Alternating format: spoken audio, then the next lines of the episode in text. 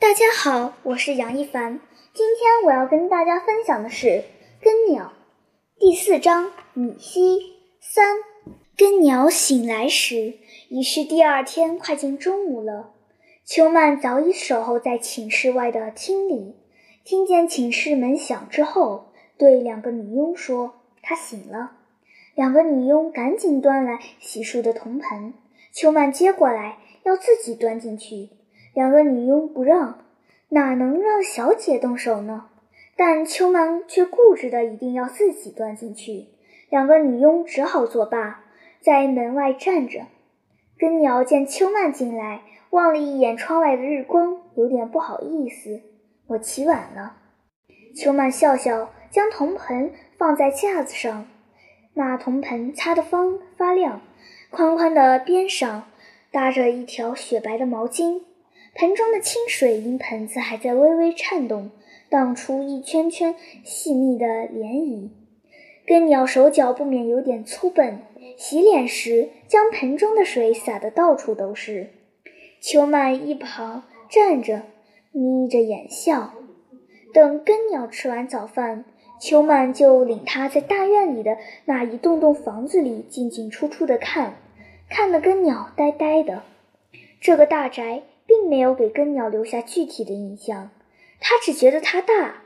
除此之外，还有一些颜色与光影在他的感觉里闪动：砖瓦的青灰，家神亮闪闪的薄旗红，庭院莲花池中的水的碧绿。女佣们穿着的丝绸衣服的靓丽。杜家是米西一带的富户，有田地百余亩，有水车八部，有磨坊两座，还有一个这一带最大的米店。根鸟自然从未见过这么大的大宅。接着，秋曼又领根鸟去看米西这个镇子。这是大平原上的水乡地区，米西坐落在一条大河边上。一色的青砖青瓦房屋，街也是由横着的青砖密匝匝的铺着，很潮湿的样子。街两旁是梧桐树，梧桐树背后便是一家家铺子，而其中有许多是小小的酒店，家家的酒店都不空着。这里的人喝酒似乎都较文雅，全然没有跟鸟在青塔地方上见到的那么狂野与凶狠。他们坐在那里。用小小的酒壶慢慢的品咂着，不慌不忙，全然不过室外光阴的流逝。几条狗在街上随意的溜达，既不让人怕，也不怕人。中午的太阳也似乎是懒洋洋的。小镇是秀气的、温馨的、闲适的。根鸟走在阳光下，也不禁想想让自己慵懒起来。在杜甫住了两日，根鸟受到了杜家的热情款待。但他心里越来越不自在起来。这天晚上，他终于向秋曼的父母亲说：“伯父伯母，我明早就要走了。”秋曼的父母似乎挺喜欢根鸟，便用力挽留：“多住些日子吧。”不了，秋曼的父母便将根鸟要走的消息告诉了秋曼。秋曼听了，默不作声地走到自己的房间去了。第二天一大早。根鸟就起了床，收拾好了自己的行装，将白马从后院的树上解下来，牵着它就朝大门外走。秋曼的父母又在做最后的挽留，根鸟依然说：“不了，我该上路了。”他说这句话时，不远处站着的秋曼正朝他看着，那目光里有一种说不出的神色。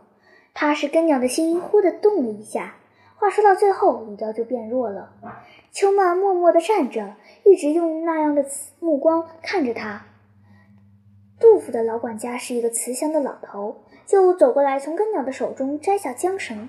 既然老爷和太太这么挽留你，小姐她……他看了一眼秋曼，自然也希望你多住几日，你就再住几日吧。根鸟就又糊里糊涂地留下了，又住了三日。根鸟觉得无论如何。这回秋曼则自己一点不羞地走到了根鸟的面前，说：“我知道你为什么要走。”根鸟不吭声。“你是不愿意这样住在我家？你不是在路上对我说过，你要在米西打工挣些钱再走吗？”那好，我家的米店里要雇背米的，你就背米吧，挣足了钱你再走。”根鸟不知如何回答，留不留随你。秋曼说完，掉头走了。根鸟叫道：“你等一等。”秋曼站住了，但并不回头。根鸟走上前去：“那你帮我对伯父说一声。”秋曼说：“我已经说好了。”天下午，根鸟就被管家领到了大河边上。杜家的米店就在大河边上。店这一带就这么一家米店，那米进进出出，每天都得有上万斤。河上船来船往，水路很是忙碌。米溪正处于这条河的中心点，是来往货物的一个转运码头。这米店的生意自然也就很兴旺。管家将根鸟介绍给一个叫弯子的人，弯子是那几个背米的人的头。根鸟很快就走下了码头，上了米船，成了一个背米的人。他心里很高兴，因为自己终于可以凭自己的力量在这里挣钱了。这个活对他来说似乎也不算沉重。他在鬼谷背矿时，背出了一个结实的背，一副结实的肩和一双结实的腿。一麻袋米立在肩上或放在背上，他都能很自在地走过跳板，登上二十几级台阶，然后将它送到米店的仓里。那几个背米的人似乎都不太着急，他们在嘴里哼着号子，但步伐都很缓慢。在背完一袋与在背下一袋之间，他们总是一副很闲闲散的样子。放下米袋之后，与看仓房的人说几句笑话。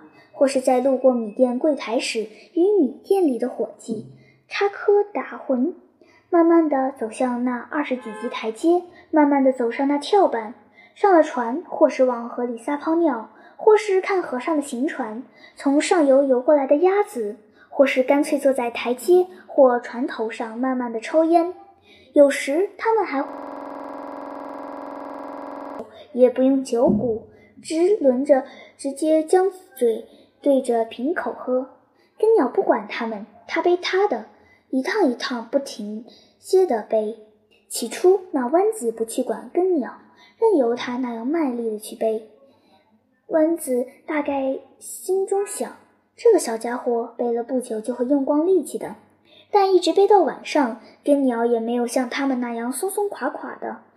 到了第二天，弯子见根鸟仍然用那样一种速度去背米。就对根鸟说：“喂，你歇一会儿吧。”根鸟觉得弯子是一个好人，一抹额上的泪汗珠，随手一甩，朝弯子憨厚地笑着：“我不累，继续背下去。”弯子就小声骂了一句，走到几个正坐在台阶上喝酒的人那儿说：“那家伙是个傻子。”中午，当根鸟背着一袋米走上跳板时，弯子早早地堵在了跳板的另一头。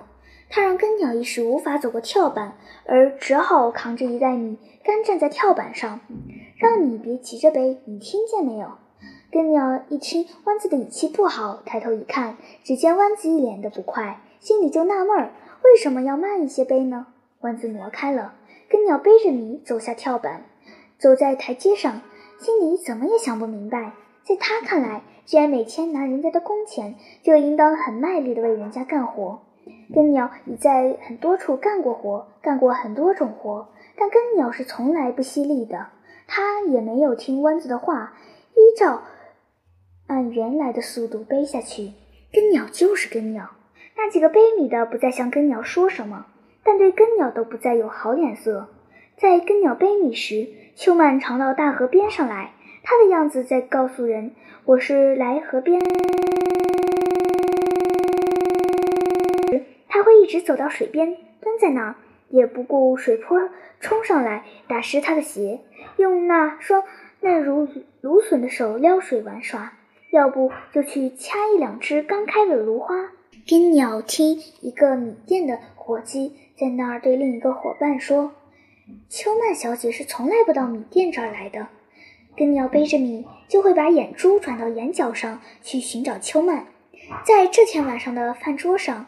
秋曼无意中对父亲说了这样一句话：“根鸟背两袋米，他们一人才背一袋米。”站在一旁的老管家插言：“照米店这样大小的进出量，实际上是用不了那么多人背米的。秋曼的父亲就将筷子在筷架上搁了一阵。第二天，秋曼的父亲就走到了河边上，在一棵大树下站了一阵。等弯子他们发现秋曼的父亲在大树下转过身去了，但他们从秋曼父亲的背影里感到了秋曼父亲的不满。等秋曼父亲远去之后，他们看着汗淋淋却背得很欢的根鸟，目光里便有了不怀好意的神色。根鸟不知自己哪得罪了弯子他们，他们何以这种脸色待他？但根鸟并不特意在他们，他只想着干活挣钱，也就不与他们搭话。活干的事沉闷一些，但根鸟也无所谓。根鸟在孤里中有时能十天半个月不说一句话呢。又过了两天，这天来了一大串米。根鸟心里盘算了一下，若不背得快些，今天恐怕是背不完的，得拖到第二天去。因此这一天他就比往以往哪一天都更加卖力。下午，根鸟背着一袋米，转身走上跳板，不久就出事了。跳板的那一头没落实。突然一歪斜，根鸟疼，但最终还是失败了，连人带米都栽到了河里。弯子他们见了，站在岸上冷冷的看，也不去拉根鸟。根鸟从水中冒了出来之后，双手还紧紧地抓住麻袋的袋口，那一袋米进了水，沉得像头死猪。根鸟好不容易才将它拖到岸上。弯子说：“这袋米你是赔不起的。”一边说，一边在那里稳着跳板。根鸟黯然神伤，嘴中喃喃不止：“跳板的那一头怎么会突然悬空了呢？跳板的那一头怎么会突然悬空了呢？”其中一个背米的一指根鸟正在河边吃草的马，环顾了一下四周，小声地说：“没有人会发现你走的。”根鸟摇了摇头，不干活了，也不管那袋进了水的米，牵了马来到杜甫的门口。他将马拴好，湿漉漉地走进大门。秋曼正好走过来，惊讶地望着他。他不与秋曼说是怎么了，径直走向秋曼的父亲所在的屋子。秋曼就跟在后头问：“根鸟，你怎么了？”他不回答。见了秋曼的父亲，根鸟将米袋落水的事照实告了他，然后说：“这些天的工钱我一分不要，您现在就说一下，我大概还要干多少钱？”才能拿工钱抵上。秋曼的父亲什么也没说，只是让佣人快些拿干净的衣服来，让根鸟换上。根鸟不换，硬是要秋曼的父亲给个说法。他还要背多少天米？秋曼的父亲走过去，在他潮湿的肩上用力拍了几下。我自有说法的。你现在必须换衣去。根鸟被佣人们拉走了。秋曼的母亲搂着秋曼的肩膀，看着根鸟走出屋子，那目光里有一种来自内心深处的怜悯与喜爱。傍晚，所有悲悯的人都被招到杜甫的。秋曼的父亲冷着脸对他们说：“除了根鸟，你们明天都可以不用再来背礼了。”弯子他们几个惊慌地望着秋曼的父亲。秋曼的父亲说。你们心里都明白，你们为什么被解雇了。他对老管家说：“把工钱结算一下，不要少了一分。”说罢，转身走进大门。弯子他们大声叫着：“老爷，老爷！”老管家朝他们叹息了一声。弯子他们一个个都显出失魂落魄的样子，其中一个竟然蹲在地上，像一个女人似的哭了起来。丢了这份活，我去哪儿？挣钱养家糊口，一直站在一旁的根鸟心中有一种深深的负疚感。天将黑时，他对在冰凉的晚风中木然不动的弯子他们说：“你们先别走开。”说罢，走进大门来。当悠悠生下来时，老管家走了出来，站到了大门的灯笼下，点了点手指，对弯子他们说。你们几个得一辈子在心里感谢根鸟这孩子。根鸟是怎么向秋曼的父亲求情的？老管家没有再细说。